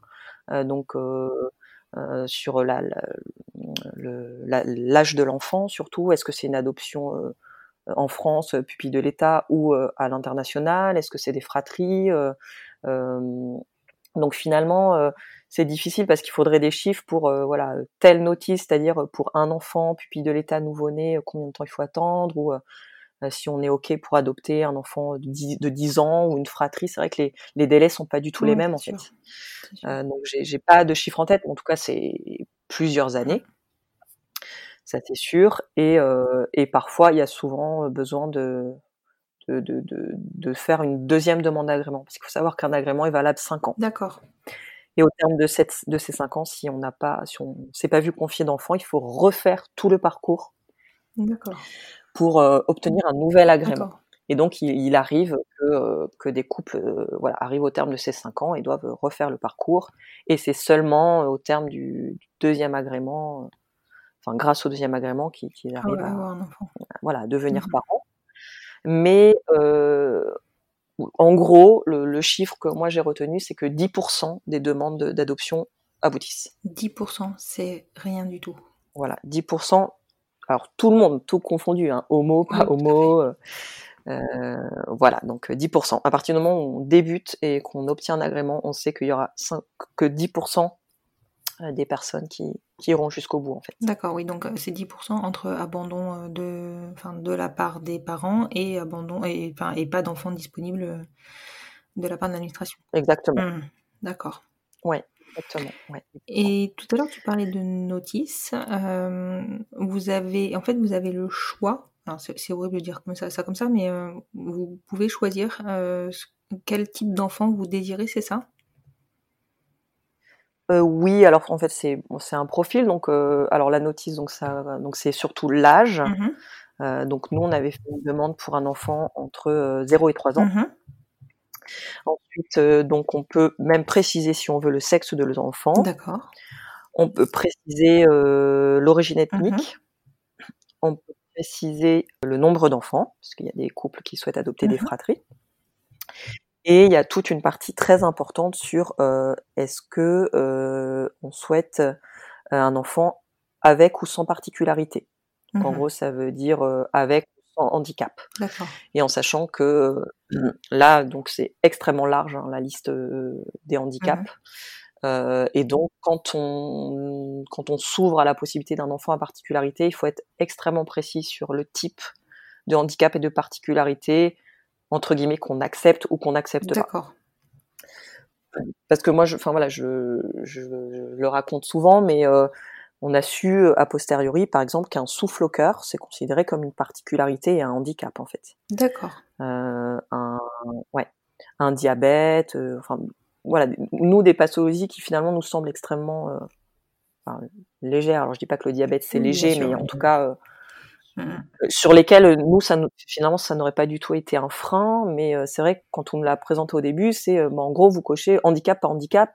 Et nous, quand on entendait handicap, on se disait bah, handicap, gros handicap, quoi, handicap moteur, qui va nécessiter des soins, un accompagnement, et probablement peut-être un, un, développement qui sera pas qui sera pas celui d'un enfant euh, euh, habituel, habituel quoi. Donc, euh, donc voilà. Donc finalement, ça c'est vrai que c'est quelque chose sur lequel on n'a pas eu beaucoup d'informations initialement, et, ça on le regrette un petit peu parce que peut-être qu'on aurait pu ouvrir tout de suite à, à, des particularités. D'accord. Mmh voilà. D'accord. Donc voilà, donc c'est ça la notice et, euh, et en sachant qu'elle peut, elle peut évoluer la notice. Hein, donc à tout moment on peut, euh, on peut demander à modifier euh, des éléments de la notice. Et cette notice, est-ce qu'elle est, parce que bon, je suppose que plus tu réduis tes, enfin plus tu resserres tes choix et plus tu réduis le nombre d'enfants, oui, le nombre d'enfants disponibles. C'est, j'aime pas les mots que j'emploie. Tout à fait. Voilà. Oui, non, c'est vrai que c'est, délicat, mais, mais oui, c'est ça. Voilà. Complètement. Et, et, cette notice-là, par contre, est-ce qu'elle est, est-ce qu'il y a des contraintes liées à ta situation de couple, ton âge ou ce, enfin voilà, a priori tu as parlé des, des nourrissons pour les personnes de plus de 42 ans. Je suppose qu'il y a des contraintes aussi? Bah, non, moi je pense que la seule limite c'est ça. Je pense que c'est plus de 42 ans, on peut pas adopter de, de jeunes enfants. Mmh Après, je pense que j'ai pas en tête d'autres d'autres limites en fait. D'accord. Et surtout surtout l'âge, voilà. D'accord. Et alors pour vous, comment ça se passe euh, donc suite à ces réunions euh, Vous avez euh, donc on sait aujourd'hui. Alors oui, l'issue. Mais donc en fait très rapidement, ce qui s'est passé, c'est qu'on a compris que en tant que couple homo, ce serait très compliqué, voire impossible. Mmh on a voilà, commencer à, poser des questions quand on croisait des personnes en disant bon voilà, mais sinon, euh, est-ce que vous avez déjà confié euh, des enfants à des couples homo Comment ça se passe dans le département? Et euh, tout de suite, on voyait ah, bah, on va pas vous cacher, c'est compliqué. Donc voilà, on, a, on eu juste une notion qu'il y avait euh, un couple de femmes qui avaient pu adopter euh, un enfant, mais en sachant que cet enfant avait un, handicap. D'accord. Et donc en tout cas dans le département du Nord, c'était le seul, euh, a priori la, seule adoption qui avait été validée. D'accord. et à ce moment-là, je pense que même si on considère sur le plan national, je pense que ça se comptait sur les doigts d'une main ou de deux mains. Mmh, mmh. Euh, il y avait eu donc quelques adoptions donc d'enfants avec handicap ou d'enfants plus âgés ou des fratries. Mmh en tout cas, des, des, des, nouveau-nés sans particularité, je pense qu'il y en avait eu très très très peu et uniquement dans le département de l'Île-de-France. Oui. Et, et, là, ça vous a pas découragé ou fait changer d'avis sur Alors, bah, alors si forcément, on y croyait très très peu. Hein. Nous, voilà, ça nous semblait être complètement utopique, mais bon, il y avait quand même une petite flamme, un petit espoir qui nous, qui nous faisait dire qu'il fallait pas, qu'il fallait pas baisser mmh les bras. Et puis je pense nous, ce qui nous aidait aussi à pas pas être complètement découragé, c'est qu'en parallèle aussi on avait la PMA, donc à chaque fois on se disait bon bah si ça fonctionne pas, ça marchera, voilà. Si l'adoption ça vient pas, et ça viendra forcément pas. Euh, de toute façon la PMA ça va marcher, ça va marcher. Oui, vous ayez deux produits donc, qui se contrebalancent en fait. C'est ça, exactement. Euh, donc voilà, donc de toute façon depuis le début, on avait bien bien conscience que ça allait être euh, très compliqué, voire mission impossible, mais on a mmh continué. Euh, et là, par contre, où ça, on a pris vraiment conscience que euh, qu'on n'était pas du tout euh, sur un même niveau d'égalité que les autres couples, c'est qu'il y a eu deux expériences très très douloureuses. Mmh. La première, ça a été une conférence qui a été tenue par un, neuropsychiatre mmh de renom, vraiment quelqu'un de, de, de, de, brillant, euh, et qui s'est euh, publiquement et ouvertement prononcé en fait sur l'adoption homoparentale. D'accord. En disant que lui euh, s'y opposait, qu'il était absolument pas d'accord avec avec Lors d'une réunion de. alors en sachant que Ouais, c'est ça, une réunion publique. Alors, je pas, on était des centaines de personnes dans, dans la salle, hein, donc des, des, postulants à l'adoption, mais aussi euh, des, des, acteurs, en fait, des, des personnes euh, qui, euh, qui décident, en fait, de, de l'apparentement. c'est des personnes qui choisissent tel couple pour tel enfant. Donc, oui, et qui donc sont donc des, décisionnaires qui, voilà, qui étaient présents dans la salle. Et là, on s'est dit, mais c'est pas possible en fait. Et, et juste pour l'explication, le, enfin le ce que ce que ce neuropsychiatre, euh, neuropédiatre, pardon, mmh euh, avance, c'est que en fait la filiation ne peut pas être établie euh, si si l'enfant ne peut pas euh, fantasmer, enfin, ne peut pas imaginer euh, l'acte originel en fait. D'accord. c'est particulier comme. Voilà, donc c'est ça son explication. Voilà, donc en gros, s'il peut pas imaginer euh, ses parents en faisant l'acte d'amour pour l'enfanter, mmh s'il peut pas fantasmer ça, il pourra jamais créer de lien de filiation. D'accord, oui, c'est une vision très particulière et très rétrograde. Voilà. Alors en sachant que du coup, euh, euh, pour lui, par exemple, euh, une femme seule ou un homme seul peut adopter parce que euh, cet acte originel, cet acte charnel peut être fantasmé parce que la place est laissée libre en fait. D'accord, oui, enfin c'est quand même pas très très cohérent. Voilà jusqu'où jusqu'où le, raisonnement jusqu'où le raisonnement oui, D'accord. voilà, donc en tout cas c'était c'était son discours et ça ça ça pour le coup ça a été ça a été hyper violent. Oui, bah, tu m'étonnes. Parce qu'en sortant de là moi je me suis dit euh, bah voilà même, même si les alors même si les médecins s'y mettent c'est bon quoi mmh on a zéro chance euh, Anaïs euh, a balayé ce truc en disant on s'en fiche on continue. Elle a une force de caractère incroyable. Oui oui oui elle est incroyable. Par contre donc voilà le, deuxième événement très douloureux c'est que on a un couple d'amis hétérosexuels mmh qui a débuté en fait le parcours un peu après nous. Donc, euh, je dirais euh, le parcours d'adoption, hein, mmh six, à un mois, six mois, un an après nous. Euh, donc, ils ont eu l'agrément un petit peu plus rapidement que nous, quelques mois moins, donc ils ont un peu réduit, on va dire, le, délai qui nous séparait.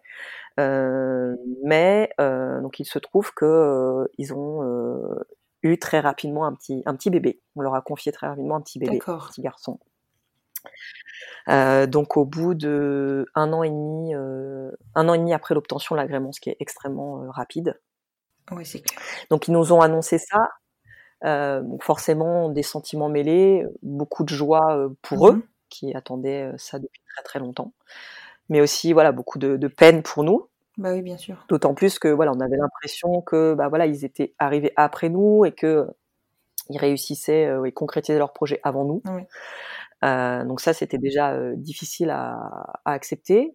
Et en plus, au moment où elle nous a annoncé, elle nous dit, bah voilà, les filles, je sais pas si je dois vous le dire, mais voilà, la psychologue qui nous a un peu encadré dans notre parcours, on leur a parlé de vous. Mmh et en gros, elle nous a répondu que bah faut pas que vos amis se fassent des idées parce que dans le Nord, tant qu'on a un papa et une maman, ce sera un papa et une maman. Ok. Voilà. Et alors pour... Donc là, voilà. Bah oui, Donc là, on s'écroule. C'est clair. Là, il y a un mélange de, bah, de tout, hein, comme d'habitude, de tristesse, mais surtout de, de colère en fait, un sentiment d'injustice extrême. Oui. Et là, on peut plus nous arrêter, quoi. Là, on s'est dit, bon, ok, faut qu'on en, faut qu'on en ait le, le cœur net. Là, de toute façon, faut, si effectivement euh, ça mène à rien, bah, faut aussi qu'on arrête, quoi, parce que ça, ça demande aussi beaucoup euh, d'investissement. Oui, bien sûr. Euh, donc de là, on a, on a, on a sollicité des rendez-vous. Mmh Donc on a sollicité un premier rendez-vous euh, auprès de, de bénévoles d'une association, voilà, qui est, qui est, hyper impliquée, hyper connue dans le domaine de l'adoption. Mmh euh, et moi, voilà, je suis arrivée, on est arrivé au rendez-vous, et moi d'emblée, j'ai posé la question, voilà, est-ce que notre projet, euh, est-ce que notre projet en tant que couple homo aujourd'hui, euh, selon vous, dans le département du Nord, est viable? Euh, Est-ce que c'est, est-ce que c'est utopique? Est-ce que c'est pas utopique? Et là, tout de suite, ils nous ont répondu, euh, bah revenez dans 20 ans. Dans 20 ans, d'accord. Voilà. Donc ça. Donc ils nous ont répondu, donc en gros, ouais, le, le département n'est pas prêt, revenez dans 20 ans. Voilà, donc réponse au moins très honnête et très claire. Oui, au moins, oui. Euh, et, donc, et donc là, euh, on s'est laissé en fait un dernier rendez-vous où euh, là, on a sollicité en fait une personne de, de l'équipe technique en fait du département. Mmh où on s'est dit voilà, on a, on a besoin d'un dernier non, d'un dernier stop pour pour abandonner notre projet en fait. Oui. Et, et, en fait, il se trouve que, que ce, que ce rendez-vous ne s'est absolument pas déroulé comme on l'imaginait. Mmh C'est-à-dire qu'on a, on a finalement rencontré une femme euh, incroyable, extraordinaire, euh, qui euh, tout de suite nous a mis hyper à l'aise, en nous faisant comprendre que le fait qu'on soit en couple homo, en fait, c'était absolument pas un frein, mmh qu'il fallait qu'on s'enlève ces idées de la tête, Oui. que c'était une particularité, mais comme comme d'autres particularités. Mmh En fait, le rendez-vous s'est super bien passé, elle nous a, elle nous a rassurés. et finalement, en fait, au-delà de nous rassurer, il se trouve que que euh, elle avait un petit garçon en tête en fait pendant pendant ce rendez-vous. Alors bien sûr, elle nous l'a pas dit à ce moment-là, mais euh, mais c'est vrai qu'en sortant de ce rendez-vous, euh, bon déjà on était hyper rassurés en disant bah finalement ça vaut peut-être le coup de, de continuer à y croire, continuer à se battre. Mmh Et c'est vrai qu'on avait ressenti en fait au moment de cet échange, Anaïs comme moi, des choses, voilà, des, des, choses un peu concrètes. C'est vrai qu'elle nous posait des questions euh, très précise euh, sur comment on avait travaillé notre parentalité. Euh, mais est-ce que on serait prête là à accueillir un enfant? Est-ce que est-ce qu'on est ok pour faire une attestation sur l'honneur de se rendre disponible six mois pour accueillir un enfant? Donc des choses euh, quand même assez assez concrètes. C'est ça, très concrète. Ouais. Et c'est vrai que là on s'est mis un petit peu à rêver, et à se dire euh, ouais mais euh, finalement si elle nous posait ces questions, est-ce que tu crois pas que que peut-être elle avait euh, elle avait un enfant en tête? Bon après on, on s'est quand même un petit peu calmé parce qu'au vu de toutes les déceptions Oui. antérieures on s'est dit on va quand même pas s'emballer. Euh, et en plus là à ce moment-là en fait euh, ce rendez-vous c'est début août 2019 Mhm. et euh, et, et 15, 15 jours, 3 semaines après, en fait, on part, on retourne à Barcelone pour le deuxième transfert d'embryon. Oui, tout à fait. Donc on est encore dans le dans le truc en fait PMA FIV. Mhm. Donc voilà, donc on sort quand même de, de ce rendez-vous, en tout cas reboosté Ouais, tu m'étonnes. et, et, et un petit peu rassuré aussi sur le fait que qu'on est qu'on que notre couple aussi avait une avait une valeur Bah oui. parce que euh, parce qu'à ce moment-là, euh, bah, on s'en prenait tellement plein la tête que qu'on se disait ben voilà, à un moment on se remet en question, on se dit ben s'ils veulent pas nous confier d'enfants, c'est que peut-être euh, il y a une raison, peut-être qu'on bah, qu'on fera pas des bons parents, ou enfin voilà, on, on est toujours amené en fait à se à se remettre en question vu Mhm. que vu que eux nous, nous renvoient toujours euh, cette image de euh, bah, finalement vous n'êtes pas aussi capable qu'un couple hétéro euh, de rendre heureux un enfant. Ouais. Donc c'est vrai que parfois, surtout moi, j'ai été amenée à me poser des questions, bah, pourquoi Pourquoi ils pensent ça Pourquoi C'est qu'il doit bien y avoir une raison, il doit bien y avoir une raison. Bon, j'ai toujours pas trouvé la réponse. Mais je pense qu'il n'y en a pas en fait. C'est des préjugés. Oui, non, mais voilà, je pense que c'est ça, il n'y a pas de réponse. Mais, euh, mais voilà, en tout cas, c'est vrai que ça, ça, ça, ça, ça nous pousse toujours à se remettre en question et c'est, c'est, assez, assez douloureux. Oui, clairement. Mais en tout cas, voilà, pour la première fois depuis bien longtemps, euh, cette femme nous a, nous a redonné confiance. Voilà. Et, euh, et donc, euh, donc, fin août 2019, euh, le transfert, le deuxième transfert d'embryon échoue. Mhm. Donc c'est là où on, on décide de, de clôturer pour un certain temps le chapitre PMA. Et, et on se retrouve voilà euh, dans cette situation-là où euh, du coup on n'a plus d'embryon, on décide de- de- d'arrêter euh, d'arrêter les frais euh, sur la PMA. Et on a le, le, le projet adoption euh, en cours, mais avec du coup des discours un peu contradictoires. Euh, 99% des personnes qu'on rencontre qui nous disent que c'est pas possible, qu'il faut pas espérer, et euh, cette personne qu'on a rencontrée qui nous a juste laissé entrevoir que peut-être ce serait possible, mais euh, Mais sans rien de concret en fait. Voilà, sans garantie. Et là en fait on se dit bah c'est peut-être possible, mais euh, pas tout de suite quoi, Mhm. parce qu'il faut savoir que là euh, en fait on, on était à ce moment-là à euh, deux ans, un peu plus de deux ans de, de l'obtention de l'agrément, Oui. ce qui est extrêmement court en Oui, fait pour fait. un parcours d'adoption. Mhm. Donc là, on, on s'est dit bon, ok, c'est peut-être pas terminé pour nous pour l'adoption, mais quand même quoi, deux ans, il faut peut-être quand même pas rêver jusque là quoi. Et pourtant, euh, début septembre, début septembre, on a un appel de cette euh, même personne Mhm. euh, qui nous dit tout simplement, euh, voilà, on aimerait, on aimerait vous revoir pour refaire le point sur votre dossier. Mhm. Et c'est tout. Elle raccroche, c'est moi qui ai l'appel, donc j'en parle à Anaïs. Anaïs, là, elle explose, elle dit Je te l'avais dit, ils ont un bébé, c'est sûr, c'est sûr, on va être maman. Parce que ça fait pas partie du par... enfin, ça fait pas partie du parcours euh, classique en fait. C'est pas, il n'y a pas un rendez-vous euh, régulier pour refaire le point. Non, D'accord. non, non, c'est. Non, non, alors après, euh, finalement, il n'y a pas de. Il n'y a pas de. Il n'y a pas de règles en fait. On- finalement, en fait, on ne sait pas vraiment comment ça se passe parce que, Oui. alors, on avait quand même l'exemple du couple d'amis qui, qui avait réussi à adopter quelques mois auparavant, mais on ne savait pas vraiment en fait comment comment ça se passait quand euh, quand un projet euh, se concrétisait. Donc c'est vrai que ce, ce, ce- cet appel, enfin, voilà, il questionnait, mais il a, il- encore une fois, il n'apportait pas du tout de réponse euh, concrète, Oui. quoi. Mais Anaïs, elle avait l'air de quand même y croire euh, plus que plus. quand Ah oui, non, mais là, c'était, euh, ah non, mais Anaïs, elle le sentait, quoi. C'était, euh, c'était, c'était en elle, elle, le- elle le savait, quoi. Donc, bon, moi, j'ai essayé un petit peu de, de, de temporiser le truc, surtout qu'on avait dix jours d'attente entre, entre cet appel et, et, et le fameux rendez-vous pour faire le point. Mhm. Et euh, voilà, donc 10 jours d'attente, euh, on n'en a absolument pas parlé, on en a juste parlé à nos parents et, euh, et nos frères. Mhm.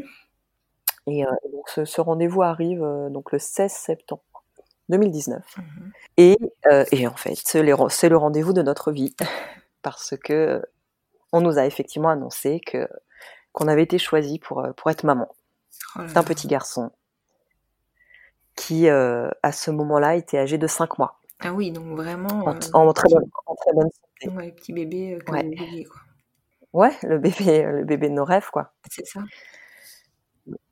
Donc là, euh, bah c'est, il n'y a pas de mots, c'est complètement dingue, Ouais, complètement dingue ce qui se passe pendant ce rendez-vous. Beaucoup de, beaucoup de larmes, hein, forcément, beaucoup de, beaucoup de c'est pas possible, c'est pas possible. euh, euh, ouais, je pense qu'à ce moment-là, on avait, on avait encore beaucoup de mal à y croire et, euh, et, et ouais, et on, de toute façon, on n'y a pas vraiment cru jusqu'au jour où on a, on a rencontré Gustave, mais, euh, mais voilà, un rendez-vous complètement, complètement fou, quoi, qu'on n'oubliera jamais. C'est clair que c'est euh, c'est c'est un peu le jour de la naissance, même si vous l'avez pas vu, mais c'est un peu nos, enfin, le jour de la naissance pour, pour nous, les parents biologiques, on va dire. Ouais. Ou, euh, ou peut-être le jour du test de grossesse positif. Moi, je sais pas, parce que. Non, parce que là, nous, c'était clairement beaucoup plus concret qu'un C'est ça. de grossesse C'est positive. ça, il Mais, allait arriver, là. mais en tout cas, oui, c'était, euh, c'était, euh, c'était un jour, euh, c'était un jour incroyable, incroyable.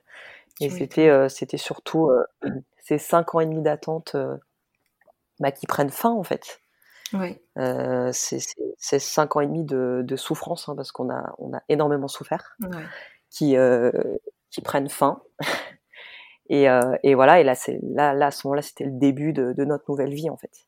Bah oui. Et, euh, et, et, et, là, c'était, dingue. Et vous avez pu voir Gustave et, et là, non? non, pas du tout. En fait, euh, donc quand il y a ce rendez-vous d'annonce, donc on a très très peu d'informations.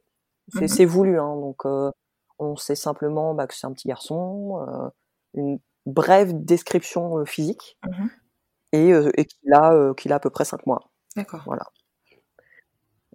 et, et après, donc il y a plusieurs rendez-vous en fait qui, qui s'enchaînent, qui, arrivent, qui arrivent assez rapidement, déjà pour, pour refaire un peu le point sur nos émotions. Mmh et et, euh, et après, au fur et à mesure en fait de, de, de ces rendez-vous, on a de plus en plus d'informations euh, sur lui. On sait le 16 septembre, on sait juste que euh, dix jours après, on le rencontre en fait. Ah voilà, oui voilà, donc tu as, euh, une notion de délai qui est quand même relativement courte finalement.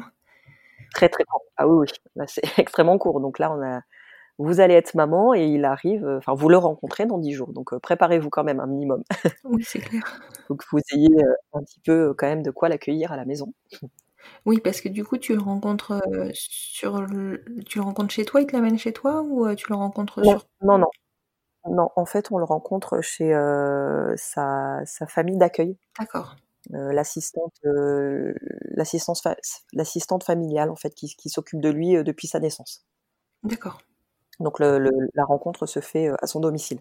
D'accord. Alors a priori, ça dépend des départements parce que là, j'ai eu un, un retour d'un d'un couple qui est adopté dans un autre département, pas un couple homo, mais un couple hétéro. Mmh euh, et a priori, dans certains départements, les, les enfants sont en pouponnière. D'accord. Et, oui. euh, et, du coup, euh, voilà. Donc, donc, les protocoles sont, sont, sont différents en fait d'un département à l'autre. Mmh mais en tout cas, dans le Nord, c'est comme ça que ça fonctionne. D'accord. Donc, euh, donc la rencontre se fait voilà au, au domicile de la nounou en fait. Nous, elle se fait appeler nounou, on l'a toujours appelée nounou. Euh, donc ça c'est le, le, 27 septembre. Donc ouais, c'est ça. C'est hyper court. Un peu plus de dix jours après. Ouais, c'est super court. Et euh, en sachant que euh, 48 heures avant cette rencontre, on a euh, un petit album photo. D'accord. On a 5-6 photos euh, de lui. D'accord. Euh, depuis sa naissance jusqu'à jusqu'à aujourd'hui, en fait, jusqu'au jour où on le rencontre. D'accord. donc on a voilà, donc on a finalement met on met un visage sur lui que euh, tardivement en fait. Donc, pendant huit oui. jours, on a, euh, on, on, on, se l'imagine en fait. Mmh. Et, euh, et, donc on a ouais, un petit album photo et on nous, on nous donne aussi son, son, prénom, son prénom de naissance. Mmh. Et c'est là où on fait le choix de, de garder ce prénom ou de, ou de changer, voilà, de, de choisir notre prénom. Nous on a choisi de, on a fait le choix de changer, donc de, de, de le prénommer Gustave. Mmh. Mais euh, pareil, voilà, on sait euh, dans un second temps euh, comment il a été comment il a été prénommé à la naissance. D'accord, oui, oui. Voilà. Et, donc? et, et après, donc à partir du jour où on le rencontre, bah déjà c'est c'est fabuleux. Enfin, j'ai pas trop de mots. En fait. Forcément. C'est ouais, il y a, y a, tout qui, qui se mélange. On a encore du mal à réaliser, je pense, quand quand on le rencontre. Euh, forcément, on trouve qu'il est magnifique. Forcément. qui, que c'est lui, que c'est lui et que c'est pas un autre et que c'est lui qu'on attendait, c'est lui qu'on a attendu euh, pendant cinq ans et demi en fait. Oui. Et là, on essaye de trouver un peu du sens à, à tout ce qui s'est passé avant. Pourquoi la PMA ça a pas marché? Pourquoi la FIF ça a pas marché? Et aujourd'hui encore, on essaye. Euh, on aime se dire que, que c'est parce que Gustave il nous attendait. Et, et, je pense que ça nous aide aussi à apaiser la douleur. Oui, complètement. En tout cas, il se présente à vous pile quand euh, vous tournez la page de la PMA. Oui, ah oui, ben, est-ce que c'est un hasard? Je sais pas, mais oui, c'est complètement étonnant. Enfin, ouais, c'est fou. Ouais. Au moment où on dit euh, on arrête, on arrête, et ben il arrive quoi, Ouais. dans les 15 jours qui suivent. Ça. On a, l'appel 15 jours après. Donc, euh, donc je sais pas si c'est vraiment un hasard. Je pense qu'il vous a choisi ce petit bonhomme. Ouais, je pense qu'il doit y avoir quelque chose de cet ordre-là. Ouais. c'est incroyable cette, cette, rencontre. Et ensuite, euh, en fait, à partir du moment où on le rencontre, euh, on, on, retourne tous les jours en fait chez la nounou pendant une petite semaine pour euh, faire ce qu'on appelle la semaine d'adaptation, où, où, on apprend à se connaître. On apprend aussi à, voilà, à savoir comment comment il fonctionne, quelles sont ses petites habitudes ses habitudes alimentaires, son bain, son sommeil, euh, voilà donc et, et, donc progressivement euh, la nounou en fait nous passe le relais. Mmh. Et je pense aussi c'est c'est le moment où la nounou doit faire un travail euh, ben, de, de, détachement en fait de, de, cet enfant parce que c'est pas évident du tout pour elle. Euh, voilà, donc pendant, pendant une semaine de 9h à 18-19h, on est, on est chez elle. Mmh et, euh, et, elle nous passe le relais et petit à petit, elle, elle s'efface. En fait. Elle s'efface et, euh, et le 3 octobre, c'est elle en fait qui, qui l'amène à la maison. D'accord. Voilà. Elle, elle vient avec lui et, et elle et elle lui présente son, son chez lui en fait, son nouveau, sa maison, son foyer. Mmh et elle lui parle beaucoup, elle lui explique beaucoup les choses. Mmh et quand elle sent que le moment est venu, elle s'éclipse. Et là, voilà, notre vie à trois débute vraiment le 3 octobre 2019. Ça a dû être fabuleux. Ouais, c'était, c'était, c'était fou, fou, fou. c'était beaucoup, beaucoup, beaucoup de joie, beaucoup de joie. Beaucoup de soulagement aussi de, de, de, mettre tout ça derrière nous et de et d'aller vers l'avant et de construire votre parentalité. De débuter notre nouvelle vie. Exactement. Et ça a dû être euh, exactement. ça a dû être intense aussi euh, pour l'organisation parce que du coup euh, vous avez dû annoncer à vos patrons l'une ou l'autre que ben, une des deux prenait un, un congé d'accueil pour l'enfant. Ouais Exactement, donc c'est c'est très brutal. Et donc c'est Anaïs en fait hein, qui a pris euh, donc, euh, dans un premier temps euh, donc quand on adopte on a le droit à un congé adoption donc qui est pris par l'un des deux parents ou qui peut être partagé mmh en sachant que si on le partage ça rajoute un petit un petit délai supplémentaire mais si on ne le partage pas c'est 10 semaines. D'accord. Donc en fait c'est l'équivalent du congé maternité à partir de la naissance de l'enfant. D'accord. Mmh Donc 10 semaines de congé adoption et ensuite il est demandé par euh, par euh, par le, le, service de l'adoption de d'être au, au, total 6 mois euh, avec l'enfant. D'accord. Donc donc du coup Anaïs a enchaîné sur un congé parental. Mmh donc effectivement ouais elle a annoncé ça et puis cinq jours après elle n'est plus là quoi. Vos patrons savaient que vous aviez ce projet là oui, oui, oui, oui, toutes les deux, oui, bien sûr, parce que de toute façon, au moment où on a fait, euh, on, a, on faisait les PMA, on devait s'absenter, etc. Donc on a, on a, on a, expliqué un petit peu le projet. Euh, donc oui, enfin c'est surtout oui ses collègues et, sa cadre, sa cadre était au courant, donc euh, mmh c'était, bah, c'était quand même une surprise, mais oui, mais mais, elle l'avait quand même, voilà, et elle l'avait déjà un petit peu évoqué, donc donc voilà. Et et de mon côté, ben, encore une fois, je pense qu'il n'y a pas vraiment de hasard. Mmh euh, il se trouve que j'avais démissionné en fait de, de mon poste euh, de neurologue euh, à l'hôpital mmh pour m'installer en libéral en novembre 2019. Ah oui. Et du coup, j'avais j'avais en fait un mois off en octobre pour pour préparer mon installation en libéral. Ouais. Donc voilà, donc en fait moi j'ai rien eu j'ai rien eu à faire en fait, j'avais déjà ce mois libre mmh qui était qui, qui, était censé servir à autre chose initialement, mmh mais du coup qui nous a permis de, de passer euh, ce premier mois euh, tous les trois.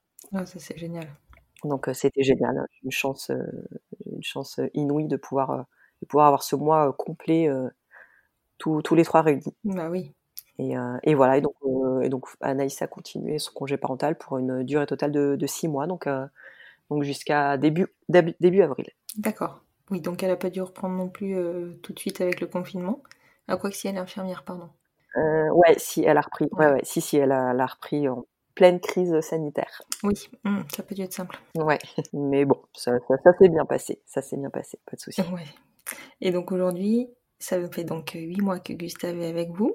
Exactement, ouais, ça fait huit mois et euh, ben on, continue à apprendre la vie à trois. Ouais. Mais, mais c'est génial on adore cette vie de maman. Mmh Encore une fois, Gustave, bah, c'était euh, le petit garçon euh, qu'on attendait vraiment. Euh, je dis, je, dis toujours que si on m'avait demandé de décrire ou de dessiner le, bébé de mes rêves, eh ben, il aurait ressemblé à Gustave très pour très. Lui. Physiquement et dans le dans, dans le comportement quoi. Donc euh, donc c'est vrai que ça le fait quoi tous les trois. C'est une évidence en fait. Ah, ouais, ça se voit hein, il a vraiment trouvé sa place euh, tout de suite. Je pense qu'il est qu'il est super épanoui. Il est super épanoui et c'est c'est un vrai bonheur de le, de le voir évoluer et, d'être aussi heureux en fait c'est c'est génial ouais tu m'étonnes ça fait chaud à, notre, cœur de maman ce genre de choses ouais non c'est c'est en tout cas c'est une aventure et une expérience euh, extraordinaire, euh, l'adoption. Mmh On pensait pas vivre des choses aussi, euh, aussi forte vu que déjà on pensait pas que ça que ça aboutirait. Mais c'est c'est une expérience unique vraiment. Ouais. Et ça vaut ça vaut vraiment le coup de se faire battre. tout ça. Et j'ai une, une question purement, euh, purement technique, mais quand, euh, quand ils te remettent le bébé, est-ce qu'ils te remettent vos papiers de famille en même temps? Euh, non, alors on a son acte de naissance, Mhm. mais avec du coup son identité initiale. D'accord. Et toi, tu dois faire toutes les démarches d'adoption derrière? Voilà, D'accord. c'est ça. Donc là, on est encore en cours, hein, on n'a pas encore adopté Gustave.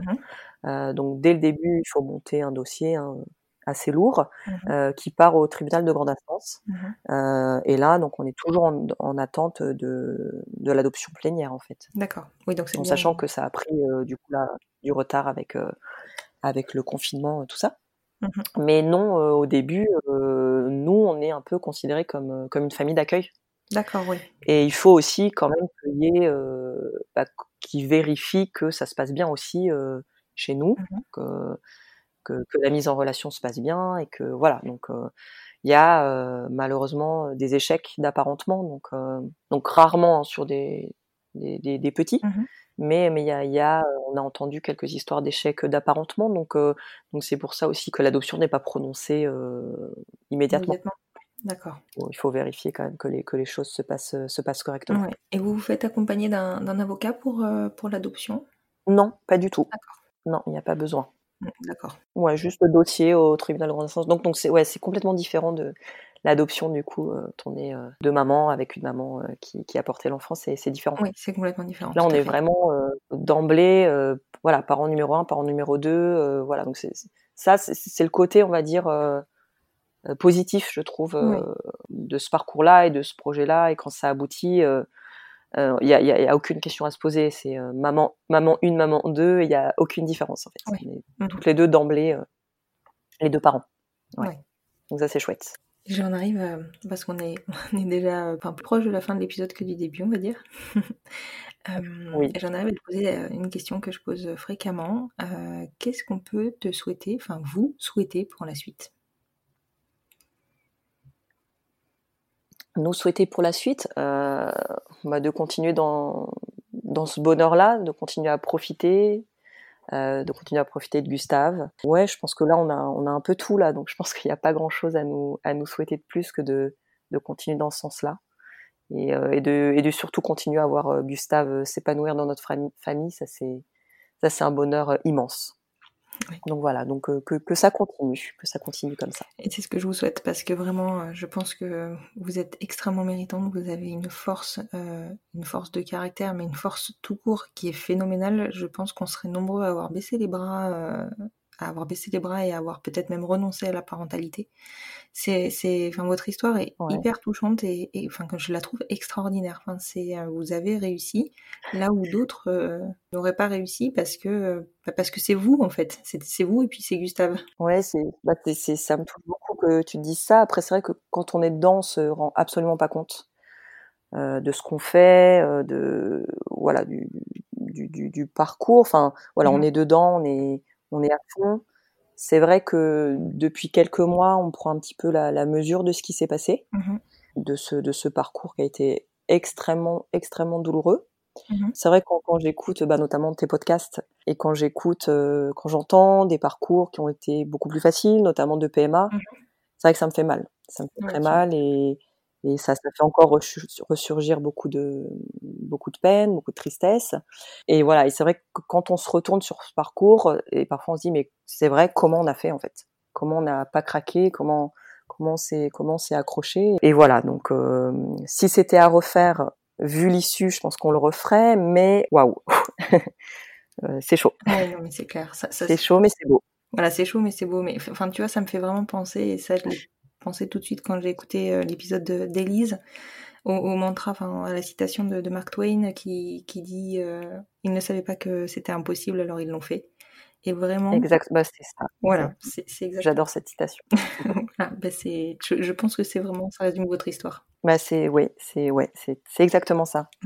je, je suis tout à fait d'accord. Je te remercie beaucoup Clémence d'avoir à nouveau partagé cela euh, cette fois-ci avec moi. Je sais que c'est pas évident, que c'est voilà, que réévoquer euh, tout ce parcours, c'est dur, c'est difficile. C'était, je pense, très important de pouvoir euh, évoquer le fait que l'adoption en France par un couple de même sexe est possible, même si c'est pas simple, c'est loin d'être simple, mais ça se fait, ça existe.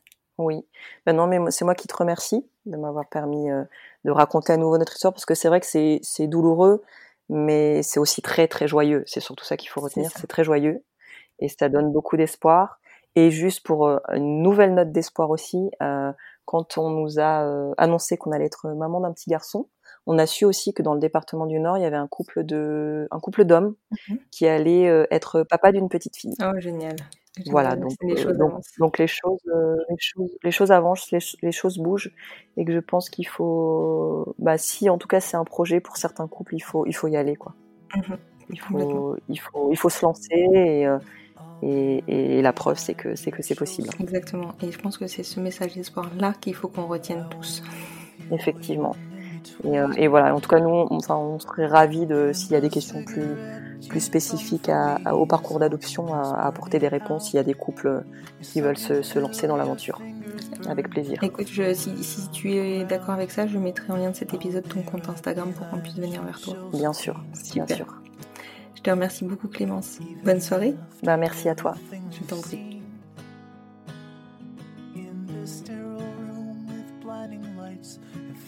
Et voilà, c'est la fin de cet épisode. J'espère qu'il vous aura plu et si c'est le cas, n'hésitez pas à soutenir le podcast en lui mettant 5 étoiles sur votre plateforme d'écoute et plus particulièrement sur Apple Podcast afin de lui donner plus de visibilité. N'hésitez pas à le partager et à le faire découvrir. Plus nous gagnerons en visibilité, plus nous aiderons d'autres familles à se construire et ainsi nous normaliserons les nouveaux schémas familiaux. Peut-être aurons-nous aussi la chance de pouvoir rassurer et montrer la voie aux nouvelles générations. Vous retrouverez en note de cet épisode le compte de Clémence ainsi que les jolies photos de Hâte la cabine de Margot. Je vous souhaite une très belle fin de journée et vous dis à dans 15 jours pour écouter un nouvel épisode du podcast Les enfants vont bien.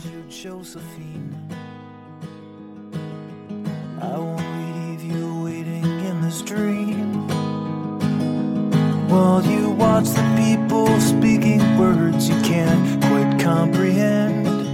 You ask me if I'd pinch you, but my fingers wouldn't bend. I'll be right behind you, Josephine. Just like I was when we were 17 I guess it's only been a year, but still it feels like 34. I don't feel like I am living in the same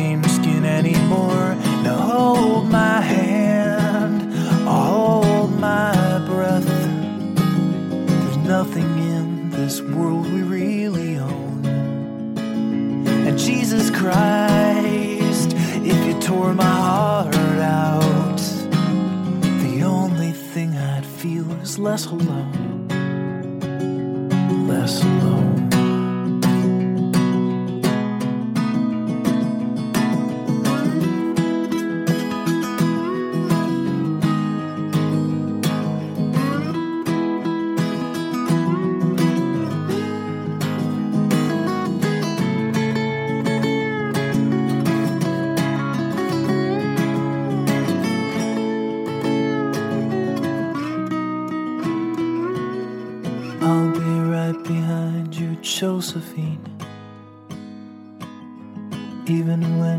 My soul's an amputee.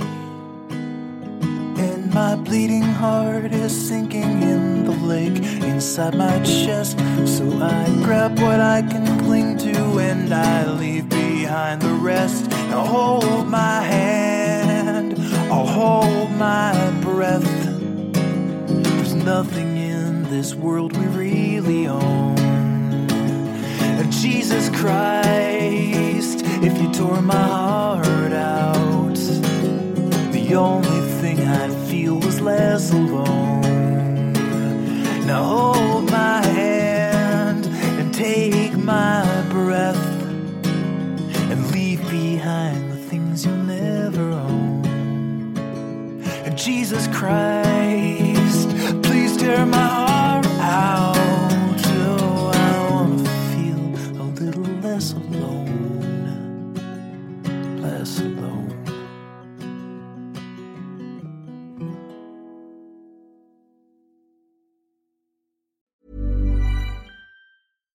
Catch yourself eating the same flavorless dinner three days in a row?